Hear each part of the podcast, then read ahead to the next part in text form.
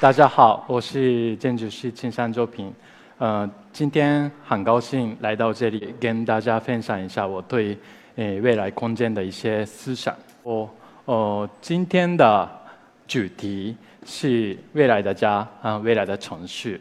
呃，我。前几年吧，就是有一些机会，诶，参加在北京的胡同里面的一些普通的老百姓的啊房子的改造。那，呃，其实我也是第一次做这样的普通人的住宅的设计。那这个过程中，嗯，收获很多，然后学习的东东西也，我觉得是很多。当时。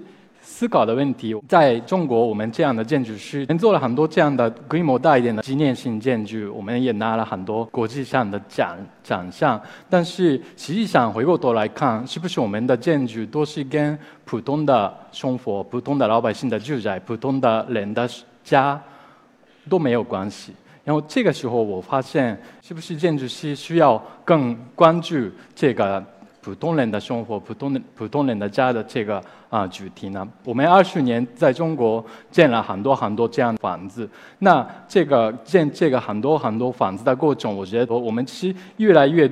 多了房子是我觉得越来越失去了我们的家。我为什么这样说呢？比如说现在大家在上海生活，过过年的时候我们要回老家。那很多人回家的时候，父母生父母现在住的房子，其实已经不是我们小时候长大的一个房子。因为现在这几年中国的家庭的特点是，很多很多家庭都搬到新的房子去了。因为我们二十年建了很多很多房子，我们有的有些房子是租的，有一些房子是买的，但是我们不一定有房啊，我们不一定有家的概念。这个二十年越来越，因为我们有房子了，所以我们越来越不是 homeless 了，因为我们城市有充满的房子了。但是是不是我们越来越变成就是 my homeless 的一个状态？我有房子。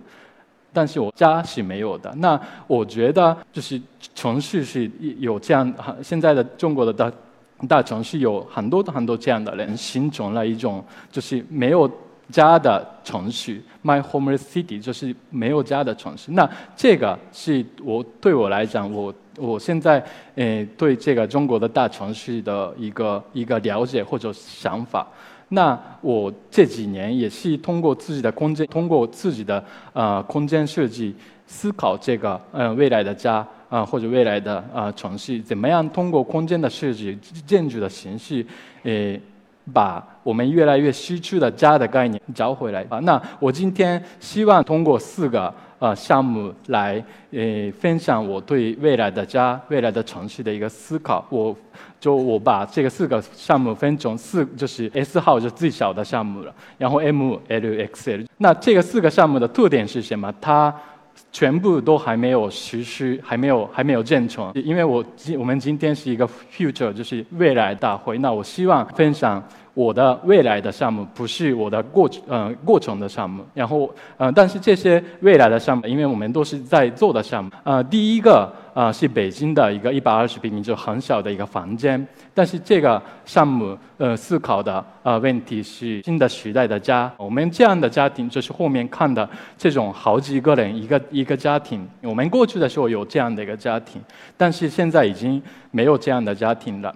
然后过去的时候，我们是爸爸妈妈、奶奶、爷爷、爸呃孩子、孙子，就是几代一起生活一个家庭。那这个家庭的模式可能就是家庭一点零版本的啊家庭。那这个家庭已经是越来越变成爸爸妈妈一个孩子。日本的话，爸爸妈妈两个孩子。过去的时候，我的父母的年代是这样的家庭，是一个。所谓的一个标准家庭，就是我有父亲、母亲，然后我有妹妹。那这个两个爸爸妈妈和两个孩子，那这是特别特别标准的日本的家庭。那这个是家庭二点零版本。那这个这这种现在，呃，东京、呃，北京、上海、深圳、广这种。世界大城市里面，越来越这种家庭越来越少了。这这种家庭越来越变成一个人的家庭，就是家庭三点零版本。那这些数据都是东京的，但是我相信是北京市也是一样。这个数据说的是，就是我们的城市越来越变成一个人的呃城市。比如说。东京最多的家庭是一个人的家庭，不是那种三个人、四个人的家庭。东京的核心区域的话，一个人的家庭已经是超过一半，就是这个地区一半的家庭是一个人，大部分是老年人和年轻人。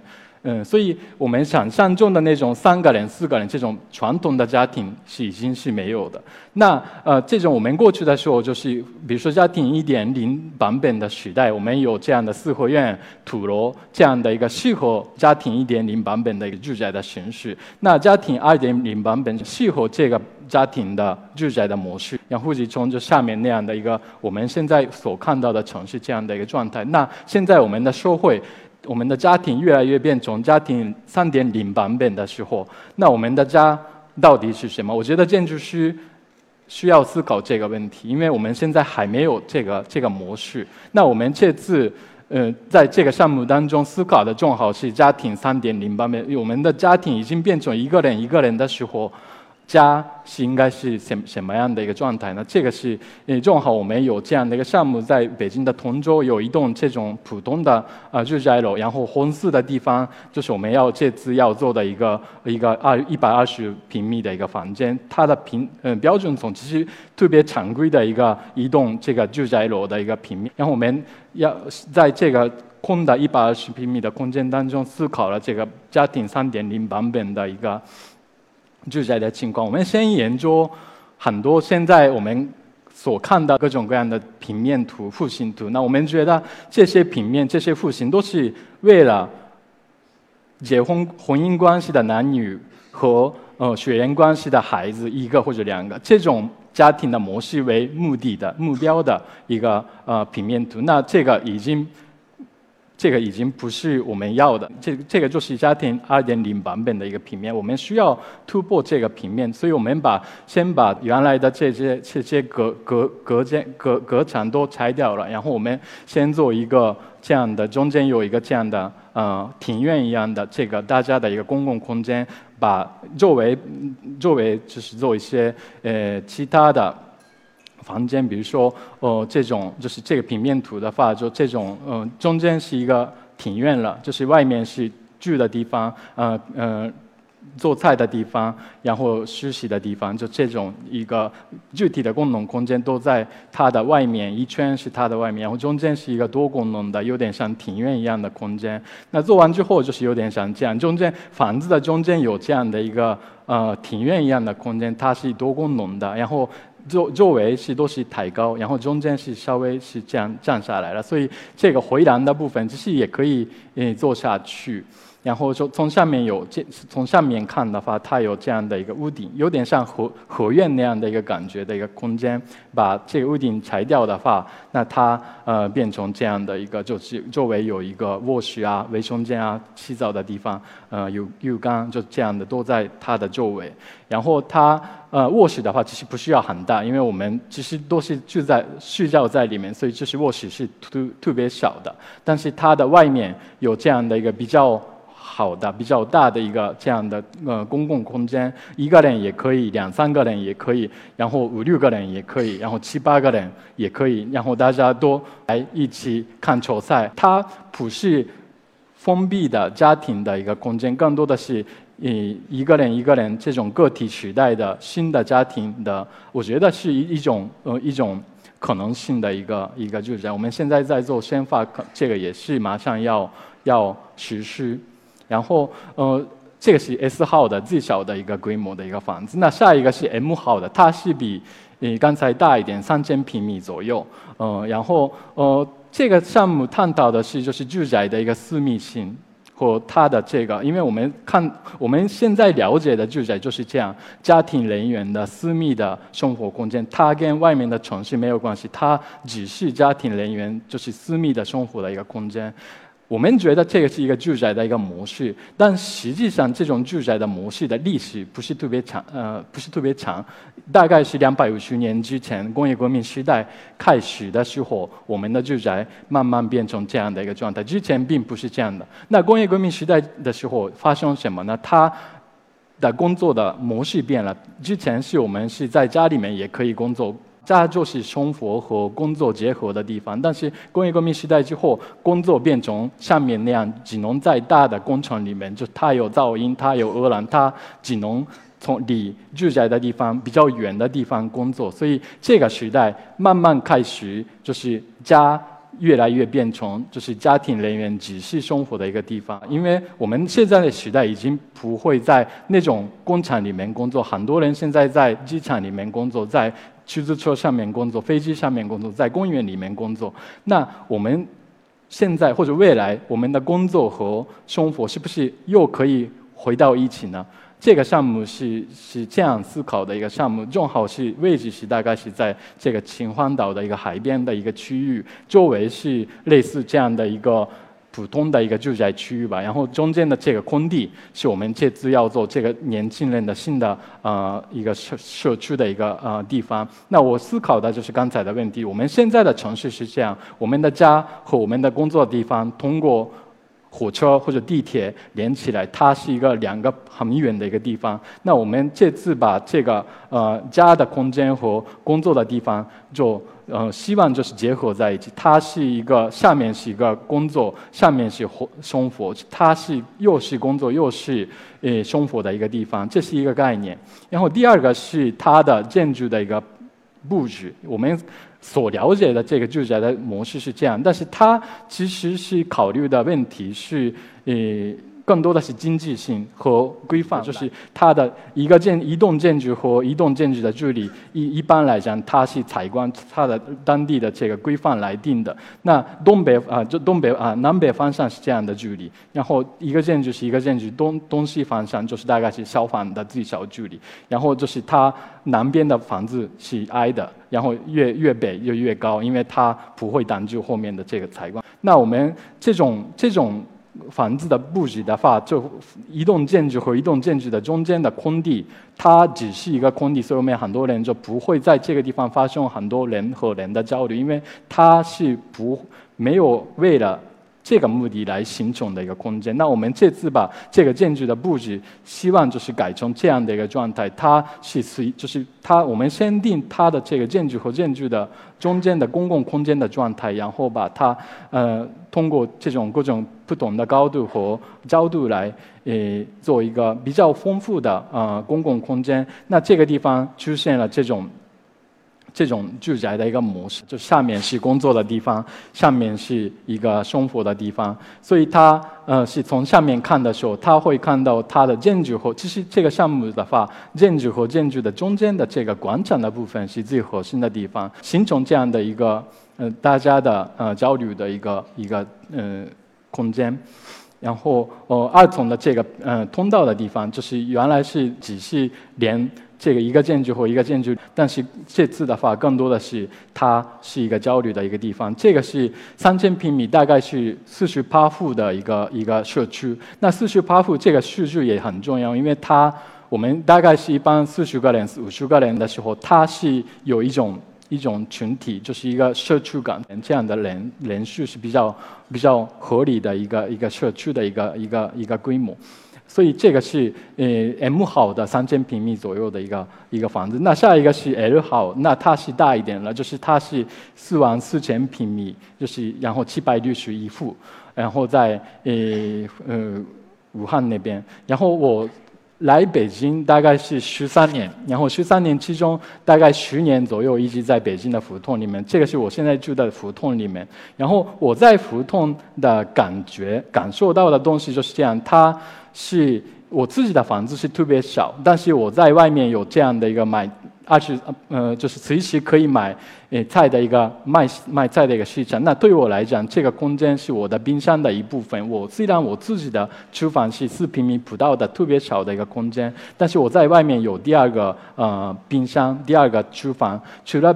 厨房之外也有这种第二个客厅，我自己的家里面的客厅是特别少的，但是在外面有这样的一个客厅，我自己没有餐厅，但是有外面有各种各样的餐厅，各种各样的酒吧，可以诶和朋友一起吃饭或者一起喝酒。那我自己的家里面也没有书房，也没有很多书，没有书架，但是我要工作的时候，我有我可以去。也是走路几分钟的距离的这家咖啡厅。那这家咖啡厅可呃就是我的家的延伸，就是我的书房一样的一个空间。我我的感受是我自己的房子是特别小，可能四十平米不到的一个小房间，但是周围的这种各种各样的点。这些都是我的生活的一部分，我的家的延伸。胡同里面家的范围和房子的范围是不一样的，房子是特别小，但是家是很大。一个这个是我觉得是特别有意思的一个感觉。然后我在胡同里面也是经常看到这种没有穿衣服的呃人。我刚来北京的时候，我也不知道为什么他们在这种城市的公共空间里面可以不穿衣服呢？因为这是一个外面嘛。但是我后来发现。啊，他对他来讲，这个不是他的城市的公共空间，更多的是他是在自己的家里面。他心里当中，这个是他自己的家里面，不是城市的公共空间，因为他觉得他的家的范围不仅仅是他自己的方程中上面的十几平米的自己的房子，他周围的地地地地方都是他的家。那。呃，我这句话我特别喜欢的一句话，就是“城市是大的家，家是小的城市”。这是很早的一个意大利的建筑师说的话，“城市是大的家，家是小的城市”。那这句话，其实我觉得是。正好是在胡同的生活里面就看到的。那这个是刚才说的一个状态。我自己的家是可能这个是红色的这个房子，可能很不大，不是很大。但是周围的这几个地方，有的是我的厕所，我的朋友的家，然后有的是书书房，有的是卫生间，有的是这个呃各种各样的。呃，我可以平时使用的空间，那其实这个意思是我的房子是在中间的红色的地方，然后整个这个地区范围是我的家的范围，这是胡同的一个现在的一个家和房子的一个概念吧。那我们这次把它希望就是立起来，做成一个一个高楼。那是高楼中中间有一个自己的房子，然后周围有不同的公共的空间，我我可以去使用。那这个时候整栋楼是还是我自己的啊家一样的感觉。那这次的项目是武汉的这个地方，呃，这是市中心的一个一个角落的一个地方，现在是停车场。那我们这次这个地方做要做一个五十层两百米的呃一个。超高层的一个住宅楼，那可能普通的状态是这样的一个状态，就是一般来讲，我的房子是红色的地方，我平时。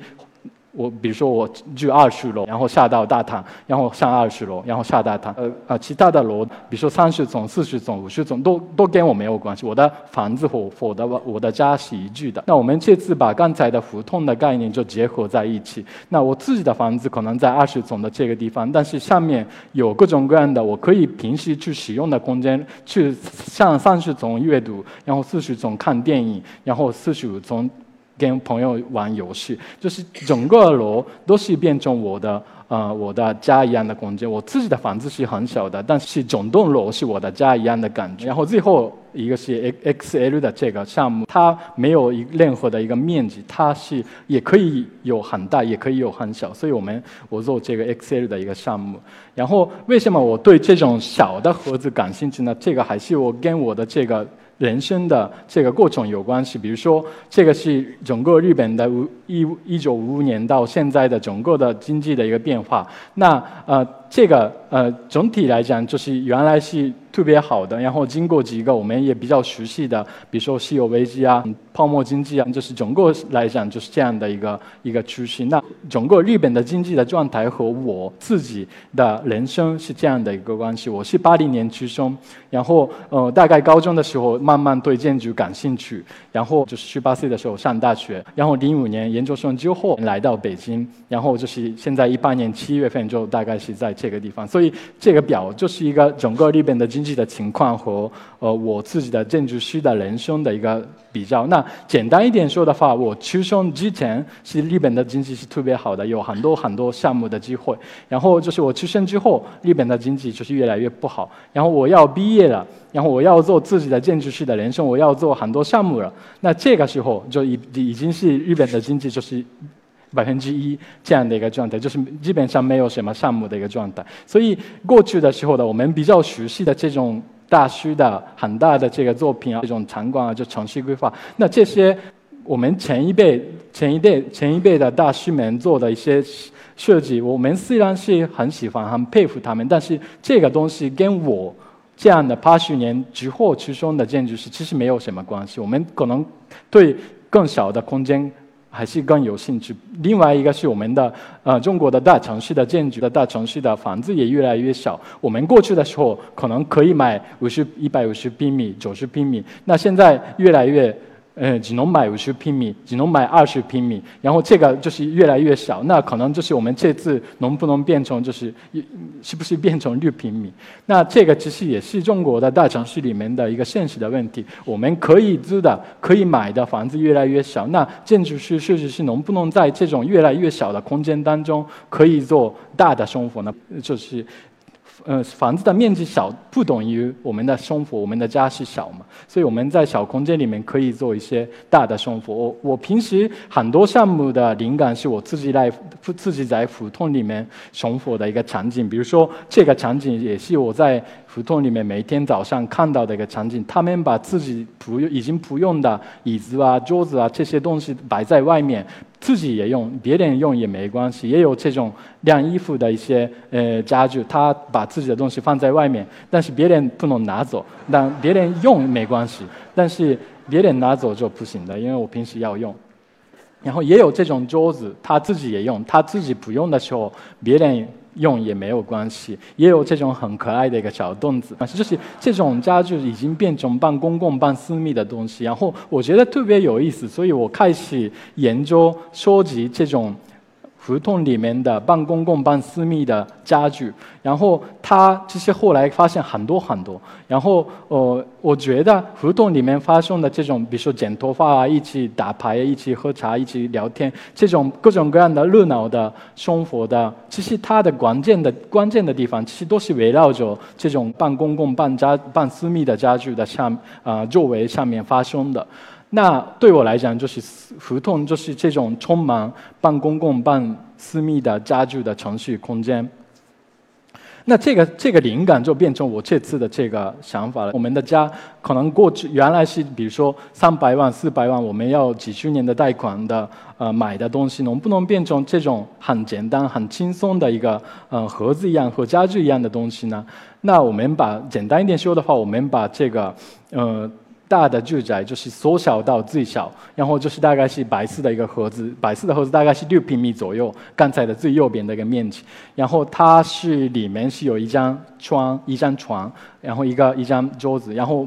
外面是摆一些呃自己可以需要啊自己的生活需要的一个家具，它有各种各样的大小的，也有这种小的，也有稍微大一点的，然后也有上面就是有屋顶平台的，然后也有最右边的是它是有带 loft 的，下面是工作的地方，上面是睡觉的地方，那它是可以移动的。盒子，它所以它其实是需要有一个电的一个问题。那我们现在的呃方向是把这个电是通过无电的充无无线充电的方式，就有点像手机还有还有电动汽车的他们的充电的方式来解决。地面上面有一个呃无线充电的一个模块，然后就是每个盒子有一个充电器，然后它呃它是盒子需要充电的时候可以推到这个呃充电的模块的上面，它。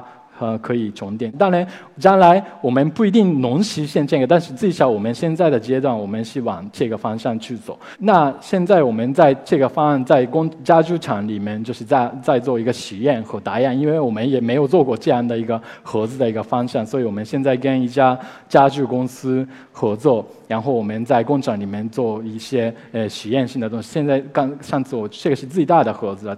就是我们可以，就我我在上面，就可以可以推。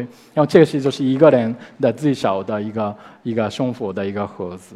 然后所以这个盒子的社区，它并不是固定的一个平面了，它是一直中间要做这个音乐的会的时候，他把盒子挪开，然后把这个中间的空间大一点。那音乐会结束之后，就又变成另外一个状态。那它的整个的平面一。今天是这样，明天是那样，后天是那样，就是一直在变的一个一个一个社区，并不是一个固定的一个呃社区。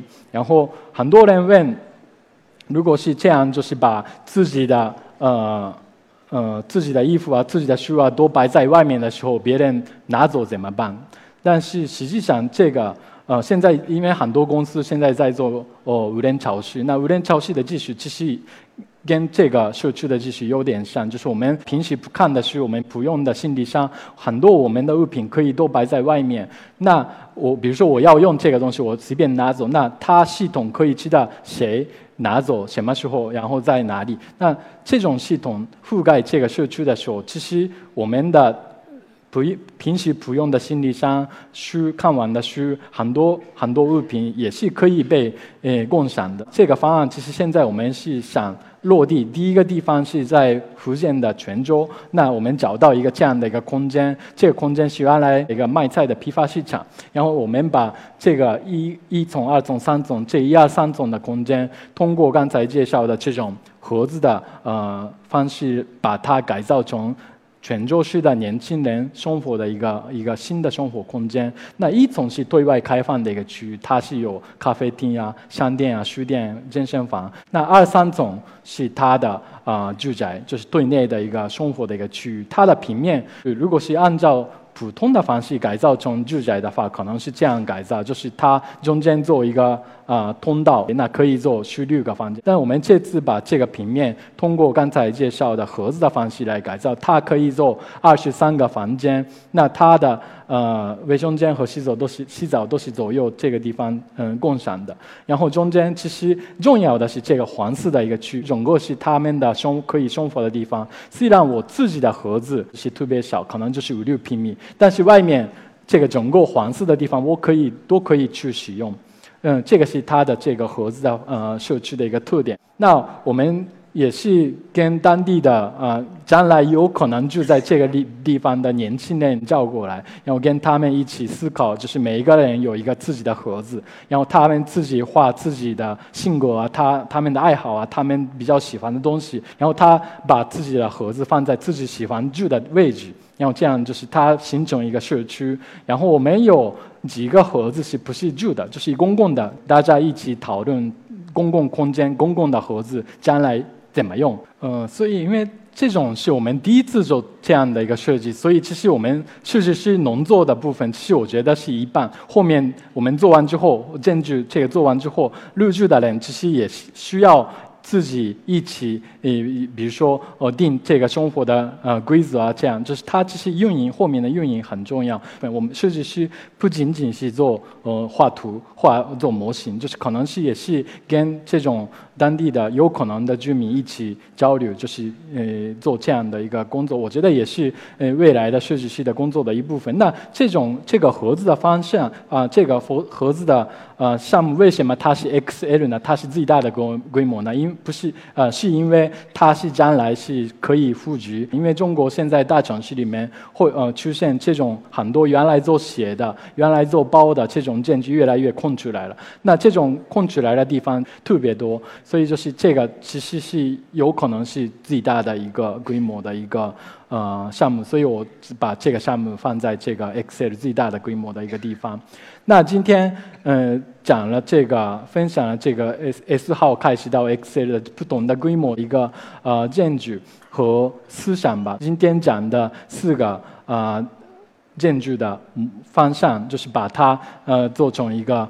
有点像城市一样的一个图，那对我来讲，这个就是一个充满家的概念，建筑和城市，不是我们现在所看到的，呃，很多有房子，但是越来越没有家的，呃，建筑和呃城市。那呃，这个就是对我来讲，就是家，呃，是呃城市是大的家。然后，呃，家是小的城市这样的一个状态。那对我来讲，这个状态就是我的呃未来的家、未来的城市的一个状态。呃，谢谢大家。